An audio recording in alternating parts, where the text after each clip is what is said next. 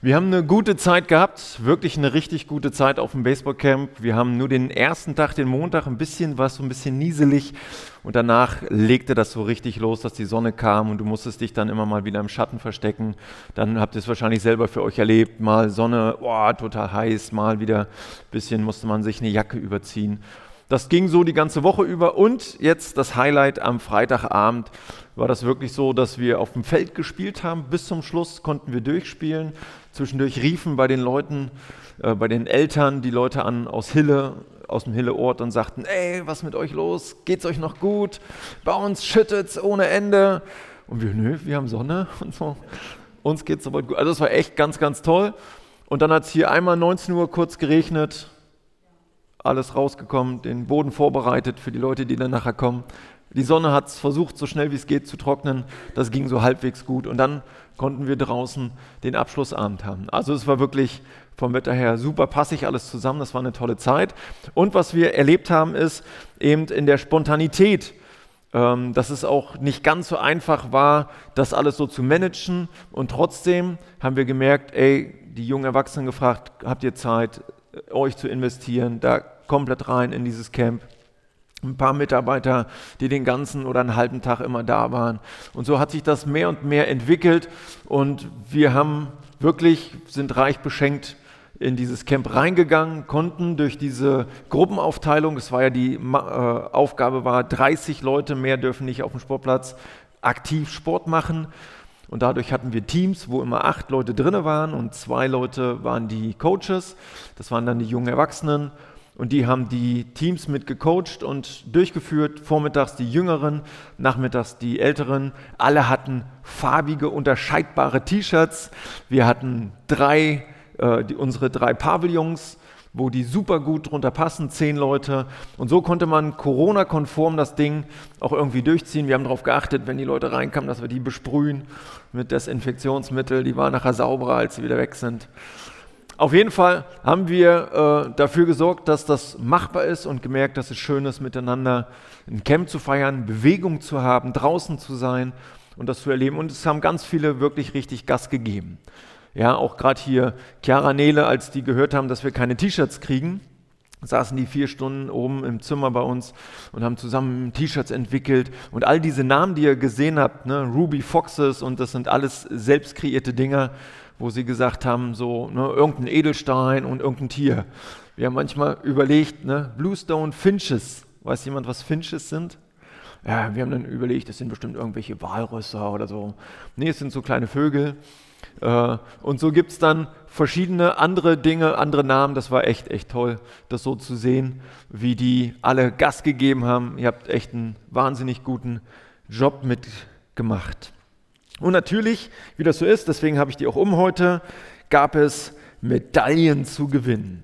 Ja, das Thema für heute ist siegreich sein oder siegreich leben und immer irgendwie so ein bisschen erinnern mich die Medaillen an genau solche Sachen. Medaillen zu gewinnen ist irgendwie schon richtig cool. Zwischendurch, also das, vieles in diesem Camp war wie gesagt relativ spontan, weil wir im Mai im Grunde genommen abgesagt hatten. Und äh, Anfang der Woche habe ich noch zu Reni gesagt, ey Reni, ich glaube, wir brauchen Medaillen. Kriegen wir das noch so schnell hin? Die waren schneller da als die Cappies. Aber Medaillen zu kriegen ist was ganz, ganz Tolles. Ich habe in meinem Leben viel mit Medaillen so zu tun gehabt weil ich viel Sport gemacht habe. Und ich habe überlegt, was mir so besonders gefällt an den Medaillen. Ich habe auch überlegt, gibt es eine Medaille, die mir richtig viel bedeutet? Und dann habe ich, erst habe ich gedacht, oh, ich muss die Medaillen jetzt noch raussuchen. Ich habe sie zu Hause nicht gefunden. Und dann habe ich gedacht, wenn ich sie finde, welche würde ich mitbringen? Und dann fand ich es am Ende gut, dass ich sie noch, noch nicht gefunden habe, weil ich es gar nicht wüsste. Ja, ob das irgendwie bei irgendeinen Bundesjugendspielen war oder bei irgendwas anderem, weiß ich gar nicht. Aber ich erinnere mich an eine Geschichte, die mir sehr viel mit bedeutet hat oder ein, ein, äh, eine Medaille, die ich gewonnen habe, wobei ich gar nicht weiß, wie die mehr aussieht. Aber der Sport allein, also dieser, dieser Wettkampf an sich, den habe ich noch richtig gut im Kopf. Ich weiß nicht, ob, ob ihr das auch kennt. Manchmal denke ich, wenn man älter wird, dass man so viel mit vergisst. Aber ich habe bei mir merke ich so, dass ein paar Dinge, die blitzen immer noch mal so auf. Da weiß ich genau, auch wie sich das angefühlt hat damals. Und da gab es so eine Situation, dass äh, mein Trainer damals, der, der hieß Herr Schramm, ein Schwimmtrainer, und der kam auf uns zu, da war ich zwölf Jahre alt und äh, mit mir war ein Mitschwimmer, der hieß Thomas. Und Thomas war schon kräftiger gebaut und das lief bei dem irgendwie äh, schneidiger, ging der durch das Wasser durch und der war halt schneller.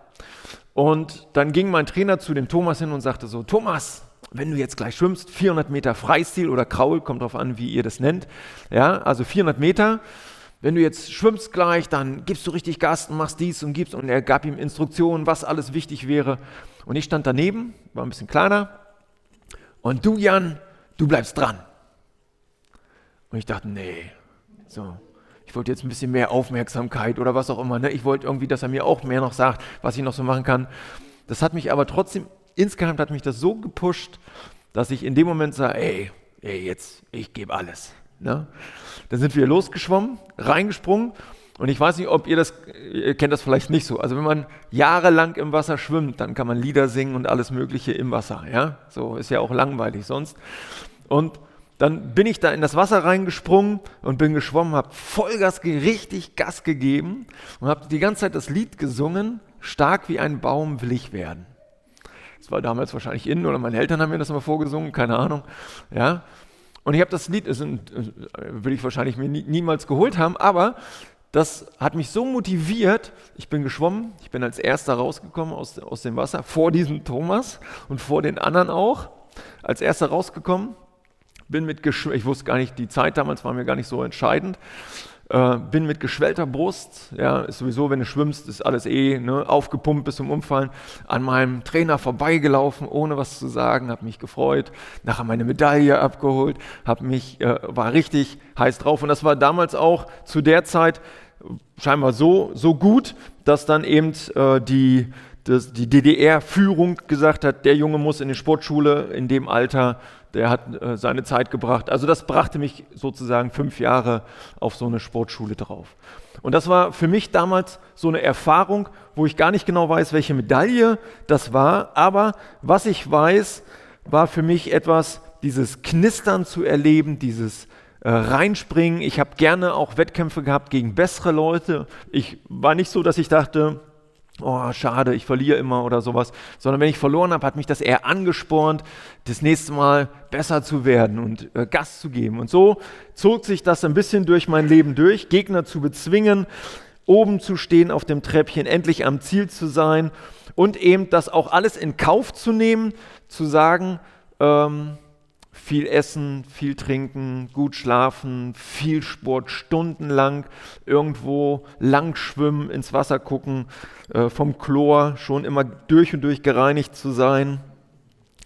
Und dann am Ende eben an diesem Ziel zu stehen und ein Stück gar nicht mal so gegen den Gegner immer zu gewinnen, aber so gegen sich selbst zu gewinnen oder gegen das, was vielleicht manchmal so Leute in einen reinlegen oder gar kein Zutrauen vielleicht zu einem haben, aber so man selber merkt, hey, das kann ich, hey, das packe ich, da habe ich etwas überwunden oder da bin ich einen Schritt in meinem Leben weiter vorangekommen. Wettkämpfe gab es schon immer. Ja, immer gab es so Leute, dass man das Vergleichen hatte oder das Kämpfen und Ringen oder irgendwo in irgendwelchen Stadien. Sogar die Bibel berichtet davon. Paulus schreibt in den Brief an die Gemeinde in Philippi, einer kleinen Stadt in Griechenland, die ja auch das Land der Olympischen Spiele sind. Da schrieb Paulus an eine Gemeinde und vergleicht diese Wettkampfsituation mit dem Christsein. Ich würde sagen, Paulus war vielleicht nicht der Supersportler, aber er wusste, dass Christsein, also Nachfolge Jesu, Jesu und der Wettkampf, dass die irgendwas gemeinsam haben. Also zum Beispiel ergriffen zu sein von einer Sache, von einem Ereignis, von einem Ziel, ja, ein Ziel vor Augen zu haben oder Begeisterung oder Leidenschaft oder eben auch Einsatz, dass mich das etwas kostet, Zeit, Kraft, Geld, alles Mögliche, dass ich da wirklich sage, ich stecke alles alles andere dahinter und konzentriere mich nur in diesen einen Bereich rein. Und da gebe ich richtig, richtig Gas und bin begeistert und habe ein Ziel vor Augen. Paulus kann das sagen, weil er Christus kennengelernt hat vor Damaskus, hat er dieses besondere Bekehrungserlebnis gehabt. Könnt ihr, wenn ihr wollt, auf der Homepage nochmal in der Apostelgeschichtenreihe euch die, das Video oder die Predigt anhören, wo es um das Thema der Bekehrungen geht. Da geht es darum, wie Paulus sozusagen Jesus kennengelernt hat. Und das hat sein Leben verwandelt. Diese Begegnung mit Christus hat sein Leben verwandelt.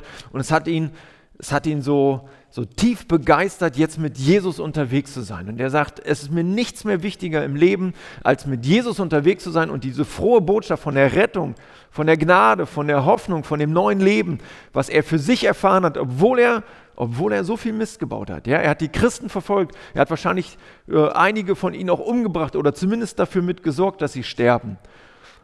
Ja, und er hat die Gnade Jesu empfangen, dass Gott ihm begegnet, dass er ihn umkehrt sozusagen zu einem neuen Leben und er folgt ihm mit Leidenschaft nach, weil er weiß, das ist der Herr, der ihn liebt.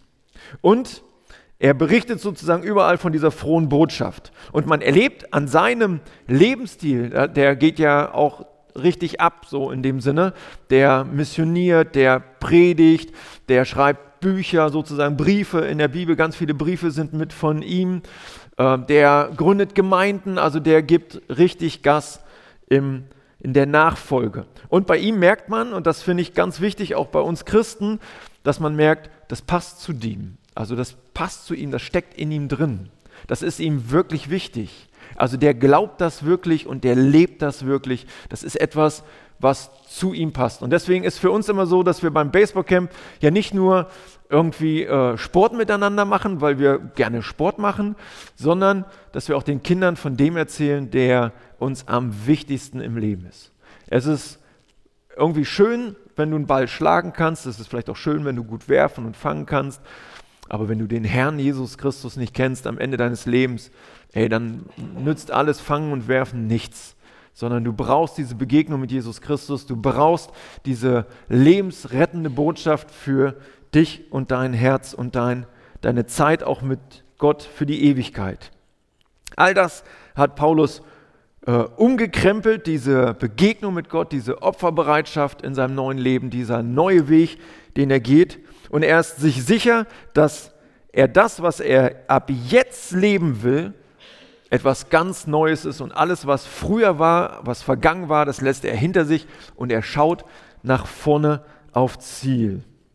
Er möchte nicht mehr den Menschen gefallen, er möchte sich das Heil nicht selber mehr verdienen und er weiß, er kann es nicht erkaufen, sondern er braucht es geschenkt bekommen von Gott. Und er will bei Jesus am Ball bleiben, er will dranbleiben. Und das ist eigentlich das Besondere beim Christsein, dass man, wenn man Christ wird, dass nicht plötzlich alles fertig ist, sondern dass es dann erst losgeht. Also Paulus erkennt Jesus Christus und erst dann fängt er an, Jesus in besonderer Art und Weise zu folgen und ihm sein ganzes Leben zu geben. Und im Grunde genommen geht es genau darum, mit Jesus hinterher Jesus hinterherzulaufen, am Ball zu bleiben. Das heißt nicht, ihr müsst tausend Briefe schreiben und überall eine Gemeinde gründen, sondern es geht darum, Christus, Gott selbst, immer besser kennenzulernen, immer ver vertrauter mit Gott zu werden, immer mehr zu ihm zu gehören und sich sozusagen von Gott immer mehr und mehr prägen zu lassen. Er sagt, ab jetzt will ich nur noch mit Jesus in dieser Welt leben bei ihm ist die Freude, bei ihm habe ich Ziel, ein Ziel, bei ihm habe ich Sinn gefunden. Und das Ziel ist, das oberste Ziel ist im Vertrauen zu Christus zu wachsen. Das ist das Aller, Allerwichtigste. Das ist das, was ich mir so für mich selber stark wünsche, aber was ich euch auch wünsche, dass ihr im Vertrauen zu Christus mehr und mehr wachst. Dass ihr Gott mehr und mehr kennenlernt und dass ihr wisst, wer Gott ist und wie sehr Gott euch liebt und wie sehr er in euch lebt und durch euch in dieser Welt leben möchte. Und diesen Prozess immer mehr zu durchlaufen oder immer besser zu durchlaufen oder immer intensiver zu durchlaufen, das ist im Grunde genommen das Training, von dem Paulus so sehr schwärmt. Meinen Herrn immer besser kennenzulernen, immer mehr zu werden wie er, immer vertrauter mit ihm zu sein. Ich habe das in meinem äh, Leben, wie gesagt, oft erlebt. Ich habe Trainer gehabt Und ich habe zwei Trainer gehabt. Das war der eine, der Herr Schramm, das war der, wo ich so als, als kleiner junger Mann war. Und dann, als ich dann später auf der Sportschule war, war es der Herr Meier, der mir so viel auch im Leben Positives reingesprochen hat. Und das waren Trainer, wo ich ein gutes Bild von habe, die sozusagen mich schon auf langer Zeit ein Stückchen kannten und die in mir etwas gesehen haben, die mehr in mir gesehen haben und die gesagt haben, Jan, das hole ich aus dir raus. Jan, da gehen wir, wir gehen zusammen einen Weg und ich gehe mit dir diesen Weg und du wirst an Leistungen rankommen, wo du vorher vielleicht gar nicht dachtest, dass du das schaffst. Also richtig äh, voranzukommen. Und vielleicht habe ich manchmal so zu Gott auch so ein bisschen so ein Verhältnis, so ein stärkeres Verhältnis, dass ich das so erlebe, so wie mein Trainer Vertrauen in mein Leben hatte, so weiß ich, noch viel, viel mehr hat Gott Vertrauen in mein Leben. So viel, viel mehr hat Gott Vertrauen in mich als Person und liebt mich und investiert seine Zeit in mein Leben. Er ist der, der Leben schenkt. Er ist der, der mir hilft, dass mein Leben gelingt und er ist der, der die Kontrolle über alles hat. Ich darf bei ihm lernen und in dieser Beziehung aus Gnade zu leben, in Freiheit zu leben und ich darf zu lernen zu lieben und das alles ohne Krampf. Ganz bewusst, weil er in mir lebt und er mir Kraft gibt und er mich füllt mit seiner Liebe. Ich bin freigesetzt von Erwartungen, vom frommen Leistungsdruck, von allem, was Menschen klein und kaputt macht sondern da ist einer, der ist, der ist der Schöpfer des Universums und der sagt, ey, ich möchte mit dir einen Weg gehen, ich möchte dich mitnehmen auf diesem Weg. Ich möchte, dass du lernst, was es bedeutet, dass ich in dir lebe und dir Kraft gebe und dich versorge und dich stark mache und du nie mehr alleine bist. Leute, dieser spannende Weg geht schon heute, hier und jetzt los.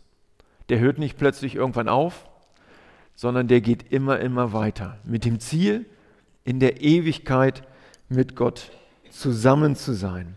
Es gibt ein größeres Ziel als all die Medaillen in dieser Welt, all die Wettkämpfe, die man haben kann, all diese, dieses Ringen, sondern es gibt eine größeren, einen größeren Siegespreis, den es zu gewinnen gibt, und das ist diese Gemeinschaft mit Gott selbst, mit dem Schöpfer des Universums. Philippa 3, Verse 12 bis 14, da schreibt Paulus folgendes. Ich will nicht behaupten, ich hätte dies alles schon erreicht oder wäre schon vollkommen, aber ich arbeite auf den Tag hin, an dem ich endlich alles sein werde, wozu Christus mich errettet und wofür er mich bestimmt hat. Nein, liebe Freunde, ich bin noch nicht alles, was ich sein sollte, aber ich setze meine ganze Kraft für dieses Ziel ein, indem ich die, Vergangenheit vergesse und auf das schaue, was vor mir liegt. Versuche ich das Rennen bis zum Ende durchzuhalten und den Preis zu gewinnen, für den Gott uns durch Jesus Christus bestimmt hat. Und wenn man das Gesamtbild der Bibel sieht, merkt man noch, dass Christus den Preis schon gewonnen hat und er lebt in dir und der Sieger lebt in dir und führt dich in den Sieg hinein. Ganz egal, wie oft man einen Ball verschlägt, wie oft man nicht fängt, wie oft du in deinem Leben stolperst und Fehler machst, Christus ist da, liebt dich ohne Ende und führt dich in diesen Weg hinein, Gott immer mehr und mehr kennenzulernen. Dafür bete ich, dass dieses Vertrauen unter uns wächst und dann singen wir gemeinsam noch ein paar Lieder zusammen. Jesus, dafür danke ich dir, dass du hier bist. Ich danke dir dafür, dass wir dich kennenlernen dürfen, dass du ein Gott bist, der Wunder tut und dass du das auch in unserem Leben tust und dass wir ein Teil deiner Geschichte sind und dass du uns gesehen hast, bevor diese Welt war und dass du wolltest, dass es uns gibt und dass du uns zu dir ziehst aus lauter Güte und dass wir deine Kinder sein dürfen und dass wir mehr von dir lernen und erfahren dürfen und dass du uns führst und leitest. Herr, ich danke dir für dieses große Geschenk. Ich danke dir dafür, dass du jeden Einzelnen auch in dieser besonderen Art und Weise siehst. Und ich danke dir dafür, dass wir ja so sehr in deinem Blick sind und dass wir zu dir gehören dürfen und dass du die Ewigkeit mit uns verbringen willst. Danke, Herr, für dieses große Geschenk. Lass uns ganz neu das erkennen und in dieser Freiheit vorangehen auf dem Weg, den du für uns bestimmt hast, Herr. Amen.